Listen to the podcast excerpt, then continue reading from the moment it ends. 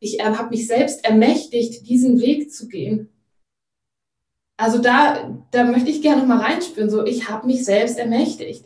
Mhm. Mm, und ich traue mich jetzt einfach mal für, für viele von uns Frauen zu sprechen, die oder Menschen vielleicht generell, die wir oft warten, dass jemand von außen kommt und sagt, so jetzt bist du aber gut genug, jetzt darfst du dein Buch schreiben, jetzt bist du gut genug, jetzt darfst du damit in die Öffentlichkeit oder darfst du eine Therapie machen. Nein, ich ermächtige mich selber. Ich erlaube, also ich, I give myself permission. Ne? Ich, ich mhm. erlaube mir das. Ich kröne mich selbst. Finde ich unglaublich stark, finde ich unglaublich wertvoll. Hi und herzlich willkommen im Me Too Podcast. Das Schweigen hat ein Ende. Der Name ist Programm. Gemeinsam mit meinen Interviewgästen und mit dir möchte ich das Schweigen brechen. Ich bin Mai, Mentorin und Coach für Traumaaufarbeitung nach sexualisierter Gewalt. Mit diesem Podcast möchte ich meinen Teil dazu beitragen, dass sexualisierte Gewalt entstigmatisiert und enttabuisiert wird. Wenn du mich und meine Arbeit unterstützen magst, freue ich mich, wenn du mir etwas in meine virtuelle Kaffeekasse wirfst. Den Link dazu findest du in den Show Notes. So kannst du dazu beitragen, dass die Inhalte dieses Podcasts weiterhin allen Menschen kostenlos zur Verfügung stehen. Bevor es jetzt endlich mit der Folge losgeht, möchte ich dich einfach nochmal darauf hinweisen, auch wenn du es wahrscheinlich schon selber weißt, dass Inhalte dieses Podcasts dich potenziell triggern können, in Klammern aber nicht müssen. Sollte es so sein, dass du aufgewühlt bist, dass dich irgendwas sehr berührt, dass du mit irgendwas vielleicht sogar nicht klarkommst, dann wende dich bitte an eine Person deines Vertrauens und kümmere dich gut um dich. Und nun wünsche ich dir viel Inspiration beim Hören. Herzlich willkommen zum zweiten Teil meines Interviews mit Ursula Schulenburg, in dem sie mich interviewt. Wenn du den ersten Teil noch nicht gehört hast, geh gerne noch eine Folge zurück. In dieser Folge spreche ich mit ihr darüber, was mich zu meiner Anzeige bewegt hat, wie ich das Gerichtsverfahren erlebt habe und auch wie es für mich war, das erste Mal nach all den Jahren den Täter zum ersten Mal auf dem Gerichtsflur wiederzusehen und welchen Wunsch ich ihm gegenüber geäußert habe. Eine sehr, sehr persönliche Folge. Ich bin unglaublich dankbar dafür, wie liebevoll Ursula ihre Fragen gestellt hat, mich interviewt hat. Und nun wünsche ich dir viel Inspiration beim Hören. Dein Aufruf eben, ich habe mir ähm, dieses, dieser Aufruf zum Empowerment, ne? nimm, nimm, nimm die Sache, nimm deine Heilung in die Hand.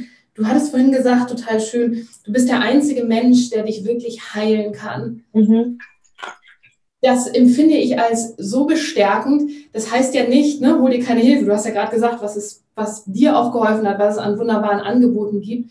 Ja. Aber zu wissen, es ist in mir drin. Ja. Dieses Zurückführen zur eigenen Kraft, das ist ja gerade bei sexueller Gewalterfahrung, wird einem ja oft genau dieses Vertrauen in die eigene Kraft zerstört, genommen oder es wird verletzt, da wieder hinzukommen. Und dann hast du vorhin noch was Geniales gesagt, ähm, und zwar, du hast gesagt, ich äh, habe mich selbst ermächtigt, diesen Weg zu gehen. Also da, da möchte ich gerne noch mal reinspüren, so ich habe mich selbst ermächtigt. Mhm. Mm, und ich traue mich jetzt einfach mal für, für viele von uns Frauen zu sprechen, die oder Menschen vielleicht generell, die wir oft warten, dass jemand von außen kommt und sagt, so jetzt bist du aber gut genug, jetzt darfst du dein Buch schreiben, jetzt bist du gut genug, jetzt darfst du damit in die Öffentlichkeit oder darfst du eine Therapie machen.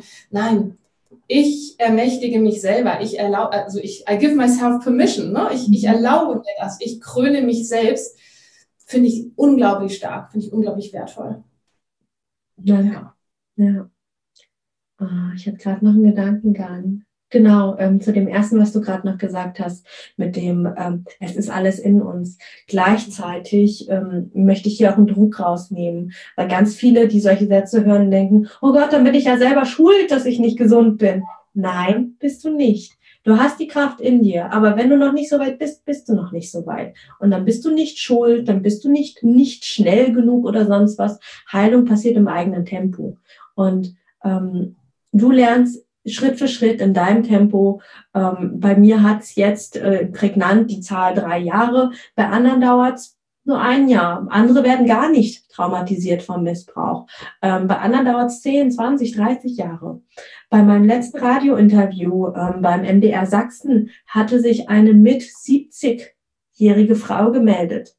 Die hatte sich quasi, ne, hat über diese, diese Hotline dann angerufen, wo, wo es dann immer heißt, ja, dann ruf doch an. Und, äh, und dann hatte sie über die Hotline angerufen und gesagt, ähm, ja, sie, sie ist jetzt Mitte 70 und das ist äh, in ihren 20ern passiert. Das ist so lang her und ähm, wie, wie sie das denn jetzt verarbeiten kann. Sie hat noch nie mit jemandem drüber gesprochen. Und ich denke so, holy shit. Ja, also ähm, es dauert so lange, wie es braucht. Ähm, auch hier wieder, dein Körper macht genau das Richtige für dich. Deine Intuition gibt dir genau zum richtigen Zeitpunkt die Erinnerungen zurück. Auch Flashbacks haben ihren Grund. Ähm, in der Regel kommen, ähm, kommt der Wunsch zur Heilung, zur Bearbeitung. Ähm, das, das kommt alles zur richtigen Zeit. Bei mir war es zum Beispiel so, dass es wirklich genau zu einem Zeitpunkt kam, wo ich super gesettelt in meinem Leben war. Also ich habe meine Ausbildung fertig, also ich habe ein duales Studium damals gemacht, ich ähm, habe einen Vollzeitjob gehabt, ich habe äh, auch einen unbefristeten Vertrag gehabt im Großkonzern, ich habe wirklich gut Geld verdient, ich habe äh, über zwei Jahre lang äh, Vollzeit eben äh, in die Kassen gezahlt, dass ich wirklich, als ich krank geworden bin, dann, also ich bin dann wirklich aus Krankheit, aus der PTBS raus, bin ich dann krank geworden, habe dann ähm, Krankengeld bekommen, wirklich in einer sehr, sehr guten Höhe. Ich habe Arbeitslosengeld in einer guten Höhe bekommen. Also ich war rundum versorgt. Also es ist so, wo man im Nachhinein denkt, so, ja, Unterbewusstsein hat das ganz gut gemacht, hat gewartet, bis genug Ressourcen da sind, also sowohl innerlicher, also emotional. Ich war weit genug, ich war stark genug, ich habe mir super viel angelesen. Ich war seit, ich glaube, zu der, äh, zu der Zeit zwei, drei, seit zwei, drei Jahren in der Persönlichkeitsentwicklungsszene, habe mir da ganz viel angelesen. Ähm, und dann eben auch monetär gut versorgt gewesen, dass dann eben mein Unterbewusstsein gesagt hat, okay, ähm, das ist jetzt stabil genug, jetzt wird es Zeit, jetzt gucken wir uns den Shitty Shit an. Ja, jetzt öffnen wir die Schleusen, ja, absolut. Hm, das habe ich auch oft beobachtet, dass es, äh, das Unterbewusstsein und die Seele da ein perfektes Timing hat. Mhm. Mai, ich habe noch ein großes, äh, großes Thema oder eine große Frage, ähm, und zwar dein, ähm, deine Anzeige bzw. dein Prozess. Mhm. Äh, und ich finde das deshalb so wichtig. Erstmal finde ich es total schön, dass du darüber sprechen möchtest. Ich finde das sehr mutig und ich finde das sehr, sehr wertvoll.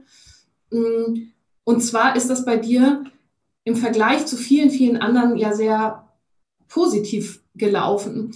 Und mir ist das Thema deshalb so wichtig, weil ich gucke hier gerade mal auf meinen, meinen Zettel, habe ich es mir aufgeschrieben. Ähm, man sagt, dass in Deutschland bei nur circa 8 Prozent der Anzeigen es auch zu einer Verurteilung kommt. Und das sind Zahlen von der DPA, also der Deutschen Presseagentur von 2016. Und ich kenne das äh, aus der Arbeit, ähm, aus meiner Arbeit früher im Opferschutz und auch der Arbeit mit vielen Betroffenen, dass da eine ganz große Angst ist, diesen Weg zu gehen.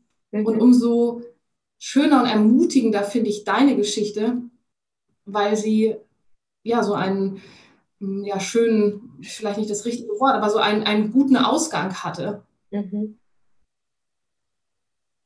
Ja. Wie war das bei dir? Ja, äh, ich kann, ich kenne diese Zahlen sehr, sehr gut. Ich habe mich sehr lange damit auseinandergesetzt. Ähm, ich habe äh, genau wegen dieser Zahlen auch lange äh, gesagt, ich möchte nicht anzeigen. Also ich habe andersrum, ich habe 12 Millionen Gründe gehabt, warum ich nicht anzeigen will, warum ich keine, ja, warum ich den Mann nicht konfrontieren will, warum ich keine Hilfe bekommen möchte. Von ähm, das eine war tatsächlich unser juristisches System, ja, also diese Zahlen sind erschreckend. Und mhm. wenn man dann äh, sogar noch liest, je nach Bundesland unterscheiden sich die, sich die Zahlen auch wirklich gravierend. Also 8 ist ja, 8 Prozent ist ja quasi der Durchschnitt ähm, Bundesländer, wo es deutlich drunter liegt, wo wir eher bei 1 bis 3 Prozent sind. Und dann gibt es Bundesländer, wo wir auf einmal bei 20, 30 Prozent sind, wo ich denke so, hä? Ja, also wie willkürlich ist das, dass wir ähm, mhm. als Opfer darauf angewiesen sind, Glück zu haben, dass äh, das an einem Gericht ähm, behandelt wird, wo, ja, wo man vielleicht eher Opfer, ja, nicht mal Opfer günstig, sondern wo es einfach eine äh, ne, ne, ne ja, wo auch die Angestellten, die Beamten ähm, präsent sind, wo sie geschult sind auf das Thema Trauma, wo einem Opfer nicht vorgeworfen wird, ja, aber warum haben sie sich hier nicht gewehrt oder ja, aber sie hätten doch dies oder jenes tun können. Also wo, wo Wissen da ist, was passiert, wenn jemand in so einer Gefahrensituation ist, wo klar ist, okay, ein Freeze ist was vollkommen normal ist. Ähm, also das war so dieses eine, so wo, wo ich ganz lang dachte, so, boah, nee, es lohnt sich ja eh nicht, wird ja eh nichts passieren. Und äh, das andere war tatsächlich so, ähm, äh, ja, quasi Victim Blaming, ähm, ja, at, at its best von einem selber. Ja, also ich sage immer, die kritische Stimme, die ist ja sowieso in uns drin. Ja, also ich habe ganz, ganz lange äh, mir gesagt, ja, aber ähm, ich hätte doch. Ne? Also ne, es ist ja schon so lange her, es wäre eh nur Aussage gegen Aussage. Hätte ich nicht früher was sagen können? Wer glaubt mir denn heute noch? Ähm, bis hin zu, äh, ich würde ja sein Leben zerstören. Also das klingt heute ne, vollkommen paradox und irgendwie so einmal so falsch rum aufgedreht, aber eine Zeit lang war das für mich total logisch und ich verstehe es auch heute noch. Ja, also der Mann ähm, war ein Freund meiner Eltern und äh, hat äh, Frau und zwei Söhne, mit denen ich auch befreundet bin, war. Mm. Und das war so auch so der Gedanke, so ich würde sein Leben zerstören. Ne? Also ich, ich würde quasi den Söhnen den Vater nehmen. Ähm, sicherlich kein guter Vater, aber immerhin ein Vater. Ich würde der Frau ihren Mann nehmen. Ähm, wahrscheinlich auch ähm, Alleinversorger oder zumindest Mehrverdiener als Mann. Ich würde der Familie irgendwo auch die Lebensgrundlage nehmen. Und das sind einfach so Sachen, wo, wo ich ganz, ganz lange die Verantwortung für übernommen habe, wo ich dachte so, ähm, ja, das ist ja schon so lange her und ich habe es ja für mich bearbeitet. Wenn ich es jetzt nochmal aufroll, dann mache ich das ja kaputt. Und es hat für mich ganz, ganz lange gedauert, bis ich gecheckt habe, oh, wait a minute, nicht ich mache sein Leben kaputt, sondern er hat vor vielen, vielen Jahren den Grundstein dafür gelegt. Er ist dafür verantwortlich, wenn seine Familie kaputt geht und nicht ich. Und das war so eine ganz krasse Erkenntnis, ähm, die mir geholfen hat, so die, so die ersten, ja, die nächsten Gedanken, Bausteine überhaupt zu denken. Und äh, dann ging es bei mir tatsächlich so weiter, dass äh, in 2016 ich halt super viel, also das Trauma, also ich hatte nie eine Amnesie, also es war nicht so, dass es vergessen war, also dass es wirklich weg war, sondern es war, ich sage mal, es war so in so einem Schuhkarton drin, also die ganzen Erinnerungen, die ganzen Bilder waren in einem Schuhkarton drin und die waren auf dem Dachboden so in der hintersten Ecke verstaut. Und äh, immer mal, wenn irgendwie ein Trigger kam, wenn irgendwann, irgendwie mal was gefallen ist oder in den Medien was war, dann hat der Schuhkarton ein bisschen gerattert. So, und das ging den Großteil meines Lebens ganz gut nur 2016 ging es dann irgendwie nicht mehr. Und dann hat der Schuhkarton immer häufiger gerattert, immer lauter, immer mehr Erinnerungen kamen, immer, also haben sich dann quasi so reingeschoben in, ins präsente Bewusstsein, ohne dass ich sie da haben wollte. Flashbacks, Albträume. Und ja, zwei, ja, das war im November, Ende November 2016 äh, war es dann soweit, dass ich äh, eines Morgens mal wieder schweißgebadet aufgewacht bin, sein Gesicht im Traum so nah vor mir hatte ähm, und saß dann morgens um vier, fünf auf dem Klo mit dem Handy und dachte, heilige Scheiße, ich habe da keinen Bock mehr drauf. Ich bin nicht diejenige, die Angst haben sollte, sich schämen sollte, schweißgebadet aufwachen sollte, dauernd Angst haben sollte, dass äh, ja, dass da diese Albträume kommen und äh, habe beschlossen, okay, ich mache jetzt was, ich hole mir Hilfe. Und dann habe ich mir eben Hilfe geholt, habe mich beim Weißen Ring, einer Opferschutzorganisation, gemeldet, ähm, habe super schnell einen Termin bekommen, habe super schnell einen Therapieplatz bekommen, wurde vom Weißen Ring dann äh, auch darüber aufgeklärt, dass es noch nicht verjährt ist. Also das war mir zu dem Zeitpunkt nicht klar. Und ich hätte mich auch nicht getraut, es zu googeln, weil ich so Schiss hatte, weil ich nicht wusste, also ich hatte, ich meine, ich hätte fast 20 Jahre lang, hätte ich das googeln können. Aber ich habe es mhm. verdammt nochmal nicht geschafft und mich nicht getraut, weil ich nicht gewusst hätte, was ich mit der Konsequenz, also mit der Antwort hätte anfangen sollen. Wenn es verjährt wäre, ähm, hätte ich nicht gewusst, wie ich mit den, mit den Gefühlen umgehen sollte. Wenn es nicht mhm. verjährt wäre, hätte ich nicht gewusst, ob ich anzeigen soll oder nicht und wie ich dann mit diesen Gefühlen umgehen soll.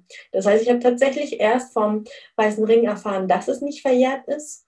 Und ähm, da kam dann bei mir tatsächlich äh, auch ganz, ganz groß der Wunsch auf, andere, andere zu beschützen. Also ich meine, ich bin eine große Schwester. Ich habe zwei kleine Schwestern. Also das ist so, ne, liegt bei mir so ein bisschen im Blut, äh, für die anderen auch da zu sein, die anderen zu beschützen.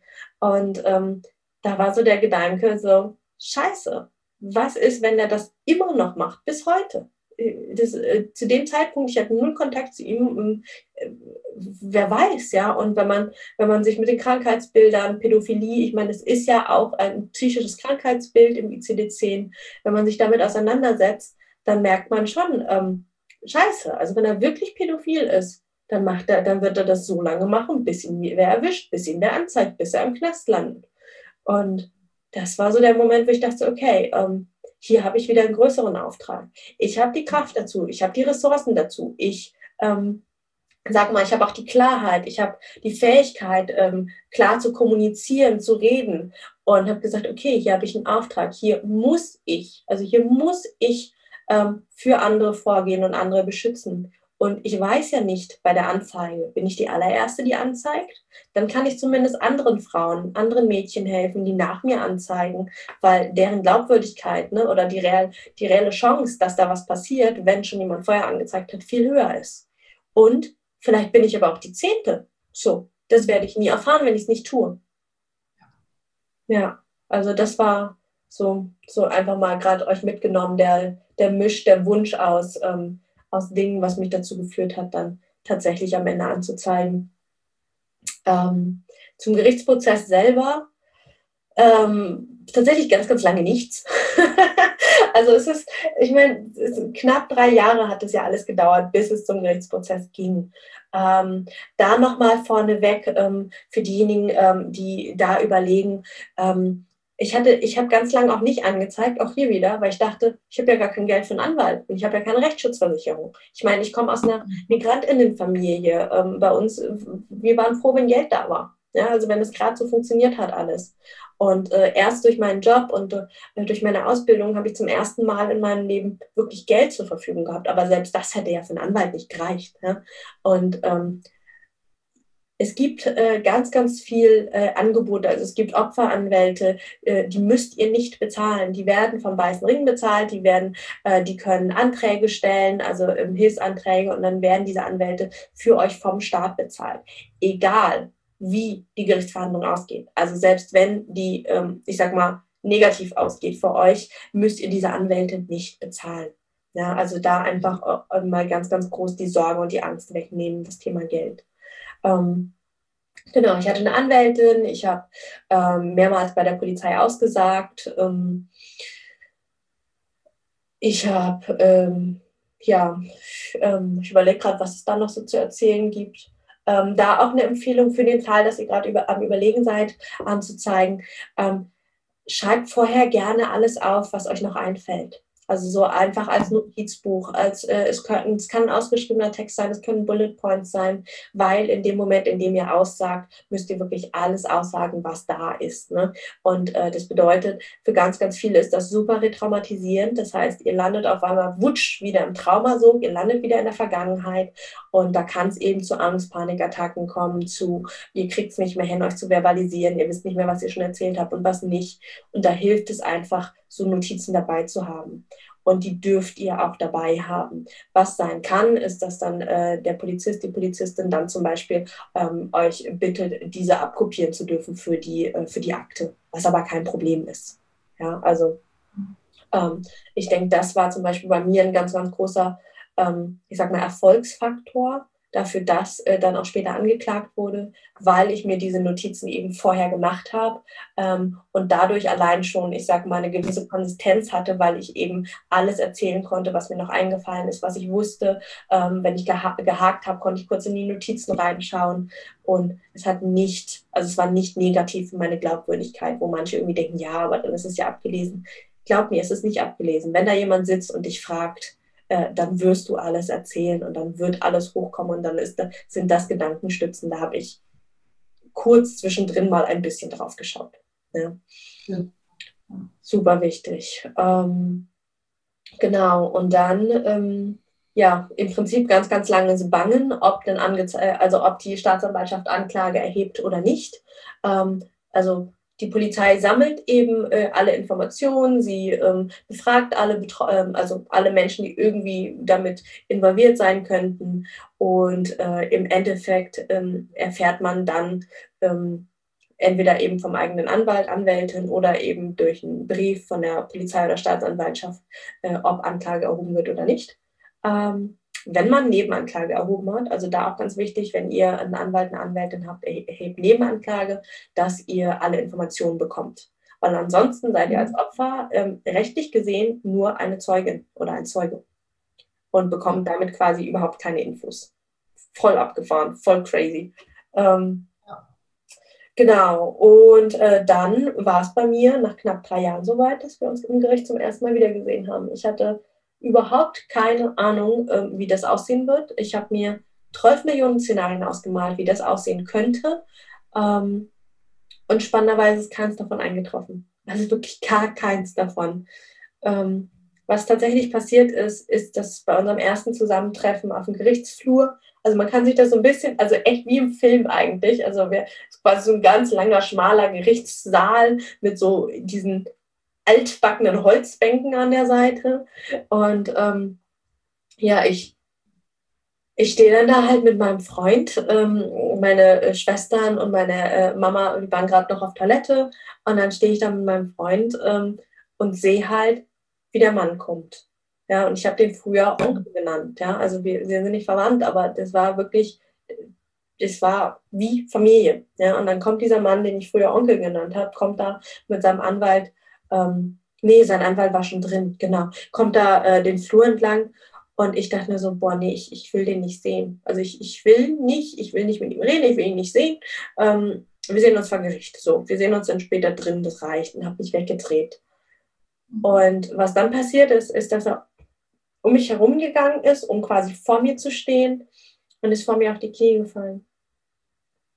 Ja, also der hat ähm, ist vor mir auf die Knie gefallen und hat wirklich sich, ja, der hat gewimmert, der hat geweint, der hat um Verzeihung gebettelt. Ähm, er, er, hat mir gesagt, wie, wie unglaublich leid es ihm tut und dass es das Schlimmste ist, was er in seinem Leben je getan hat und er kann es sich nicht erklären und, ähm, und so weiter und so fort. Und ich war erstmal baff. Also ich wusste überhaupt nicht, also ich habe jahrelang nicht gefragt, was passieren wird, wenn wir uns das erste Mal sehen und habe mir so viele Szenarien ausgemalt, in denen er alles abstreitet und sagt, ich bilde mir das ein und bla und das Kind lügt und sonst was.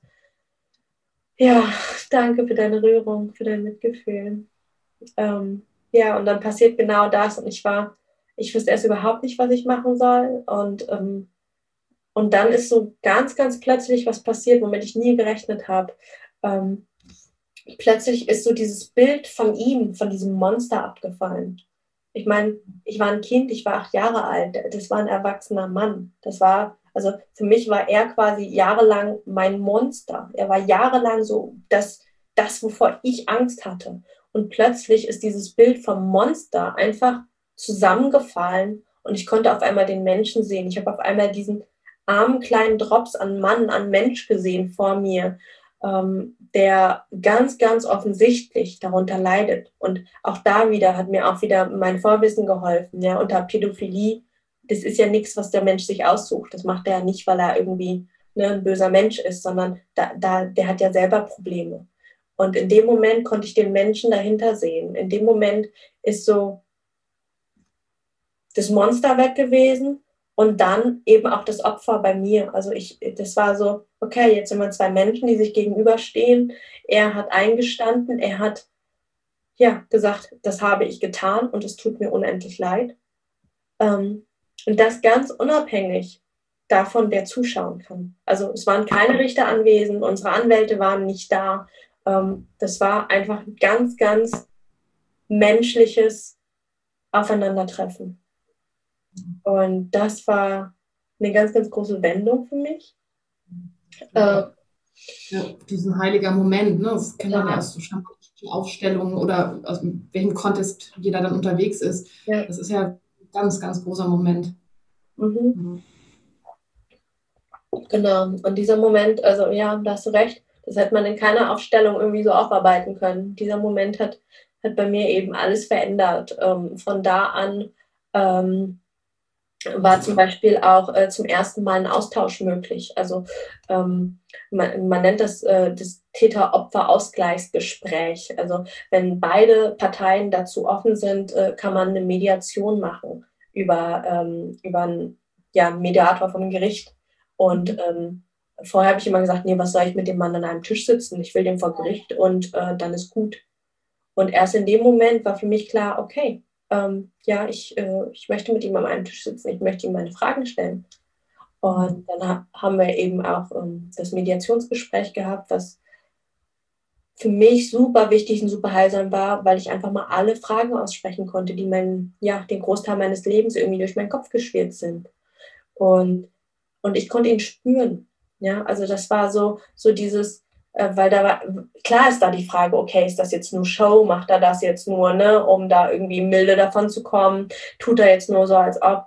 Aber ich glaube ganz fest daran, dass wir, dass wir Menschen ganz, ganz viel spüren, dass wir, dass unser Unterbewusstsein, dass unsere Antennen da sind. Und ich habe ich habe so sehr gespürt, wie, wie leid es ihm tut, wie sehr er es bereut, wie sehr, wie, wie verzweifelt er selber ist und sich nicht erklären kann. Weil wir verstehen, was hinter solchen Krankheitsbildern steckt. Aber der Mensch selber, der sich da vielleicht gar nicht genau weiß, was das eigentlich alles ist, der, also er hing total drin und, und konnte, konnte gar nichts. Also das, ich, ich, ich habe so, so sehr gesehen und ich habe so sehr gefühlt. Und das war für mich der, der Moment, wo ich gesagt habe, okay, ich verzeihe. Ja? Also ich, es ist einfach ich entschuldige nicht, was er getan hat, weil mhm. die Schuld trägt er. Und die kann ich, die kann, will und werde ich ihm nicht abnehmen. Die Schuld trägt er, ähm, wie man im Buddhistischen sagt, sein Leben lang. Ja, also das ist sein Karma. Also ich, ich bin buddhistisch erzogen worden. Ähm, und die, die nimmt er mit ins Grab. Das weiß er auch. Das hat er auch so auch gesagt. Er, er sagt, er meint, es ist der einzige, in Anführungsstrichen, Schandfleck seines Lebens, für den er sich unendlich schämt, ähm, den er nicht erklären kann und den er, für den er bis ans Lebensende büßen wird. So. Also da so, so eine krasse Anerkennung und Reflexion war, war für mich unglaublich heilsam, da zu sehen, okay, also da nicht nur ich habe gelitten, sondern er hat auch gelitten und er, er bereut es. Und ja, von da aus, ähm, Surprise, äh, ging das mit dem Gericht natürlich relativ entspannt. Ähm, er äh, in unserem Mediationsgespräch hat er mich auch gefragt, was, äh, ob er mir irgendwas, ja, ob er irgendwas tun kann für mich. Ne? Also und hat gesagt, ich soll alles sagen und ich kann, äh, ne, ob ich irgendwie Entschädigungsgeld oder irgendwas will. Ich so, nee, ich, ich will kein Geld. Was, was soll ich mit seinem Geld? Ja, also und auch da wieder. Ähm, ich denke, das hängt aber auch damit zusammen, dass ich seine Familie kenne. Ja? Also alles Geld, was ich von ihm irgendwie bekommen würde, hätte er seine Familie weniger. Klar könnte ich jetzt sagen, scheiß drauf, aber ähm, da, da bin ich dann doch zu sehr ich und sage, nee, das sind meine Freunde. Also auch wenn wir, wenn jetzt ähm, ja diese sehr krasse Situation zwischen uns steht und wir uns wahrscheinlich so nicht nochmal in diesem Leben begegnen werden, sind seine zwei Söhne meine Freunde. Und seine Frau mag ich auch sehr gerne. Und da habe ich nichts von, wenn ich irgendwie ein paar tausend Euro bekomme und die dafür irgendwie ihr Haus verlieren oder sonst was. Und da habe ich gesagt, nee, also ich, ich will kein Geld. Äh, wenn du was für mich tun willst, dann gesteh. Dann gesteh bitte einfach alles. Ähm, weil er war angeklagt in acht Punkten und ähm, im Vorgespräch haben sein Anwalt und meine Anwältin äh, eben schon ausgearbeitet, äh, dass er ähm, also was heißt ausgearbeitet? Ähm, üblich in Gerichtsverfahren ist es, dass ähm, der Anwalt, die Anwältin vom Angeklagten, von der Angeklagten, ähm, dass die ja schon wissen, was passieren wird. Ne? Also die wissen ungefähr, was, äh, was ihr Mandant, ihre Mandantin wohl gestehen wird, aussagen wird oder nicht. Und davon hängt ja auch die gesamte Gerichtsplanung ab. Ja, wenn er gar nichts gestehen würde, dann äh, müsste, müsste der Opfer komplett aussagen, dann müssten irgendwie noch andere Zeugen geholt werden. Also de, dann wäre der gesamte Prozess viel langwieriger, ähm, als wenn einfach äh, Täter sagt, okay, ich stehe, dann, ähm, dann müssten quasi nur noch die Folgen abgeklärt werden. So, das macht einen riesen Unterschied. Und äh, von daher wusste ich schon von meiner Anwältin vorher, dass er Teile gestehen, also Teile zugeben wird und Teile nicht ähm, und Teile sagt, die sind so passiert, aber, also äh, das quasi was anderes in seiner Erinnerung war. Und für mich ist das tatsächlich gar kein Rausreden gewesen, sondern ich fand es krass, dass er quasi die einzelne Situation so klar quasi sagen könnte, Häkchen dran, ja oder ja aber oder nein, ähm, weil Erinnerungen sind ja anders. Ja, also da auch ganz klar, unsere Erinnerungen verschwimmen und verändern sich mit der Zeit. Und dass meine Erinnerung anders ist als seine, ist auch klar. Und ähm, mein ganz großer Wunsch war, bitte erkenne mein Leid und meine Erinnerungen an und gestehe, alles so, wie ich es erinnere. Und dem Wunsch ist er nachgekommen. Dem Wunsch ist er nachgekommen und hat über seinen Anwalt ähm, direkt dann äh, beim ersten offiziellen Prozess ähm, innerhalb äh, des Gerichts dann äh, verlauten lassen. Er gesteht, äh, wie man so schön sagt, im Sinne der Anklage alles.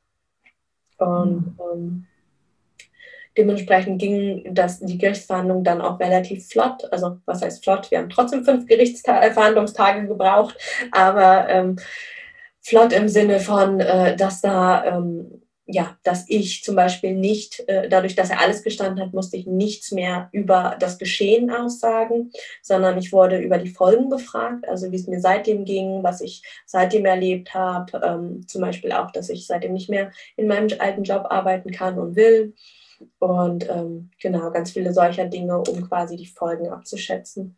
Und äh, ja, so ist er dann eben im Endeffekt auch nach fünf Verhandlungstagen äh, verurteilt worden. Ja.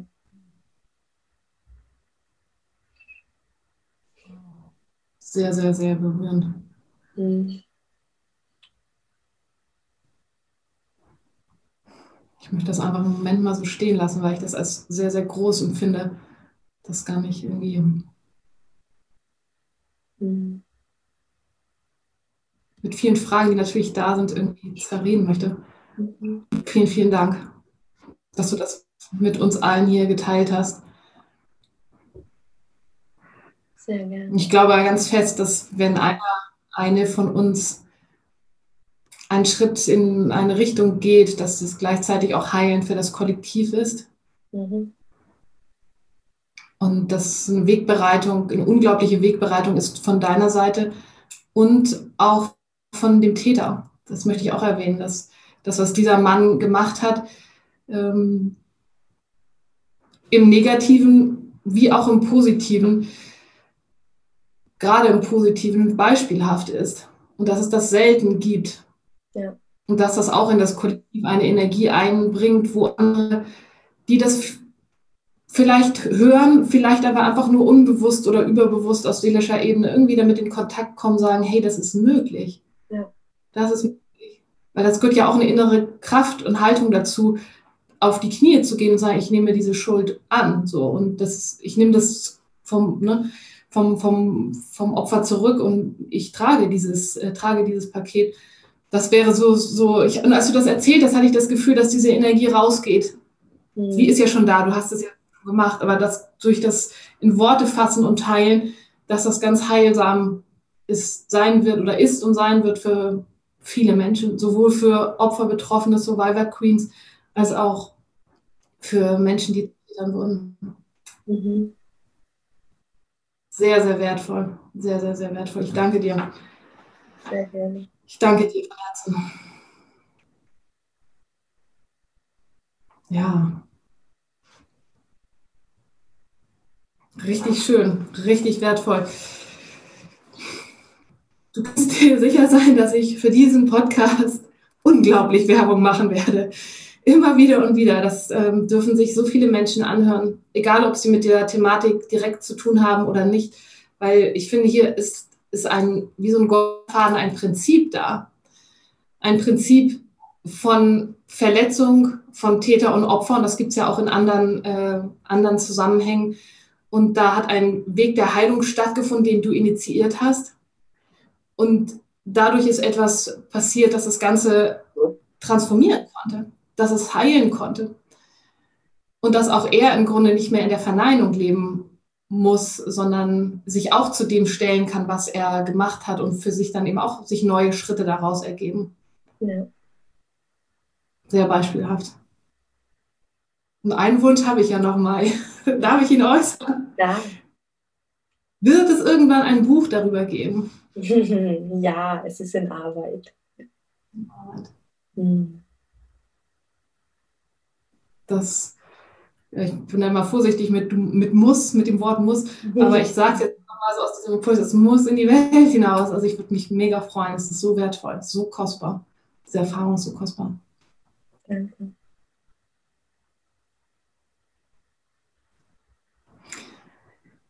So, wie, kommen wir nochmal zu dem, was mir auch ganz wichtig ist. Für Menschen, die so berührt, inspiriert sind, wie ich es gerade bin, wie findet man denn zu dich? Was sind denn so deine Kontaktpunkte? Mhm.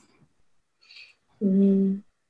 Ich sage mal, der einfachste Einstieg ist bei mir tatsächlich einfach über einen Podcast.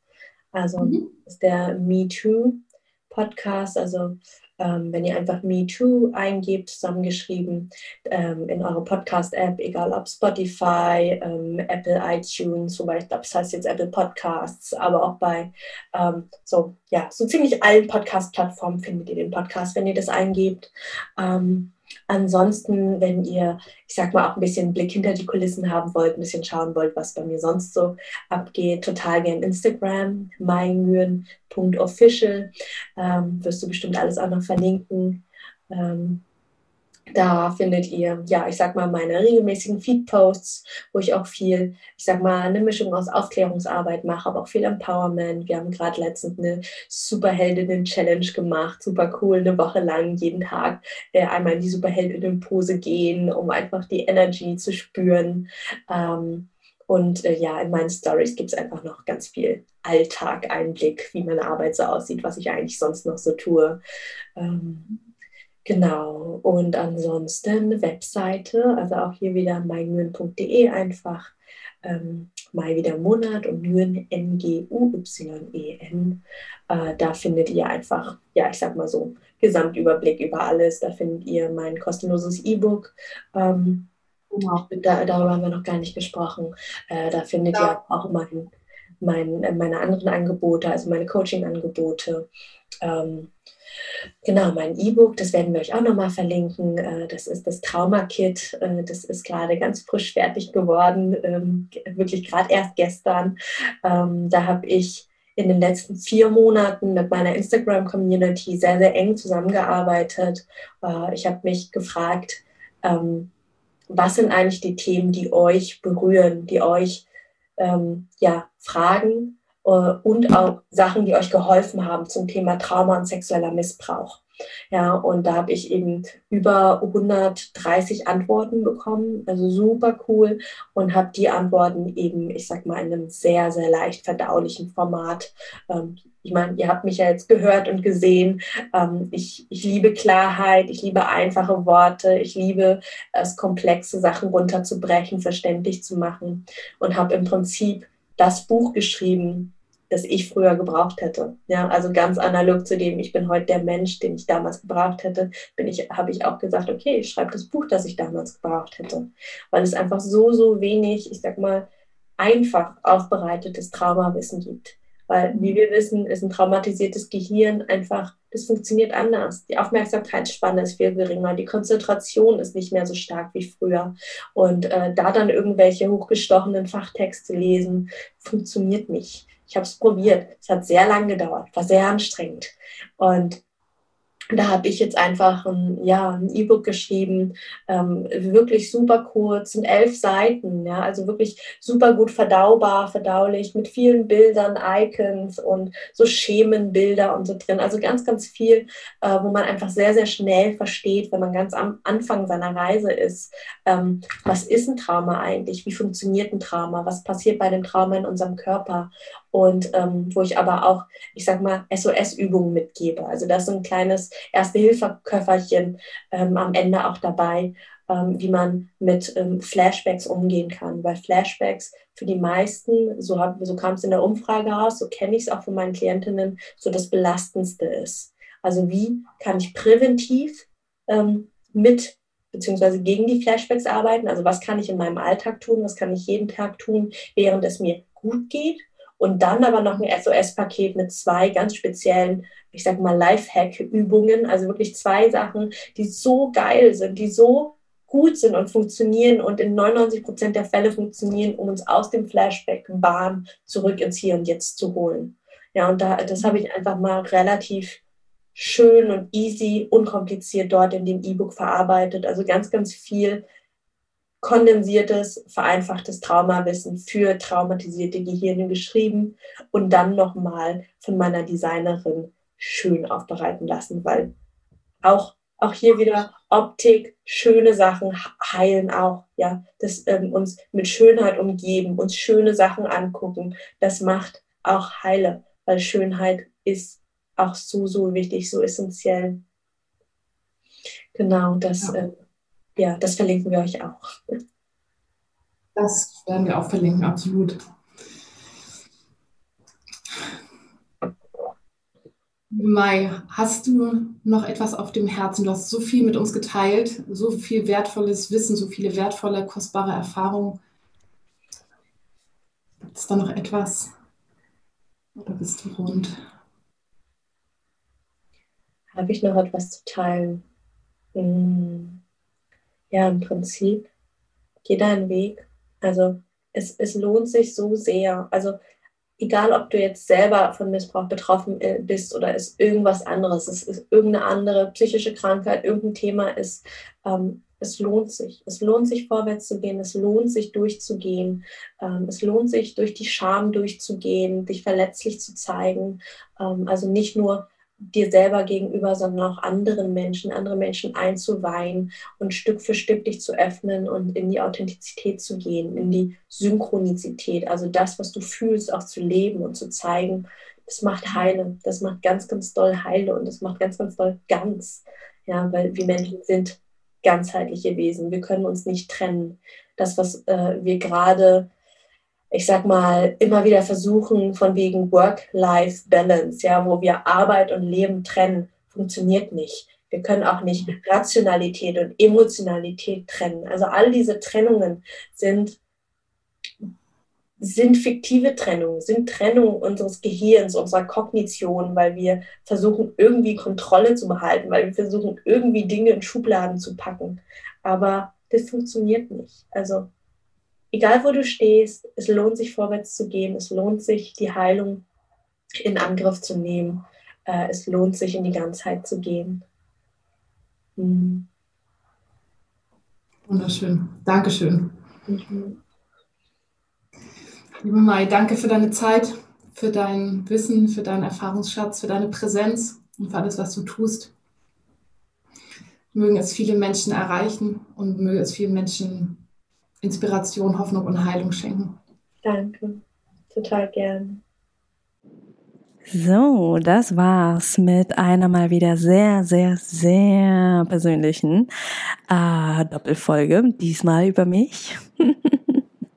Ich hoffe, du hast ganz, ganz viel für dich mitnehmen können. An der Stelle möchte ich nochmal ganz dick Danke sagen an Ursula, dass du so liebevoll mich interviewt hast, dass du die Podcast-Folge freigegeben hast, dass ich die auch hier bei, my, bei mir auf meinem Channel, auf meinem Podcast veröffentlichen darf. Und ähm, genau, wenn du, liebe Zuhörerin, lieber Zuhörer, noch Fragen hast, wenn dich noch was interessiert, wenn du denkst, ah, darüber hat die mal jetzt gar nichts gesagt oder oh, das würde mich noch total interessieren, dann schreib mir total gerne eine Nachricht. Entweder einfach eine E-Mail an die info at oder einfach über Instagram. Und wir hören uns in zwei Wochen wieder zum nächsten regelmäßigen Podcast. Bis dahin, alles Liebe. So, damit sind wir am Ende dieser Folge angelangt. Wenn dir der Podcast gefallen hat, freue ich mich, wenn du mir etwas in meine virtuelle Kaffeekasse wirfst. Die findest du in den berühmten Show Notes. Dort lohnt es sich aber auch ganz unabhängig von meiner Kaffeekasse reinzuschauen denn da findest du den Link zum kostenlosen Download meines E-Books, das Trauma Kit. Trauma verstehen und Flashbacks endlich in den Griff bekommen. Inklusive Notfallübungen und alles in leicht verständlicher, traumasensitiver Sprache. Außerdem findest du dort auch Infos zu meinen Online-Kursen, wann mein nächstes Gruppenprogramm startet und wie du mit mir im 1 zu 1 arbeiten kannst, wenn du das denn möchtest. Und nun wünsche ich dir von Herzen alles Liebe. Wir hören uns in der nächsten Folge wieder. Alle zwei Wochen montags erscheint hier eine neue Podcast-Folge. Und vergiss bis dahin nicht, du bist nicht alleine.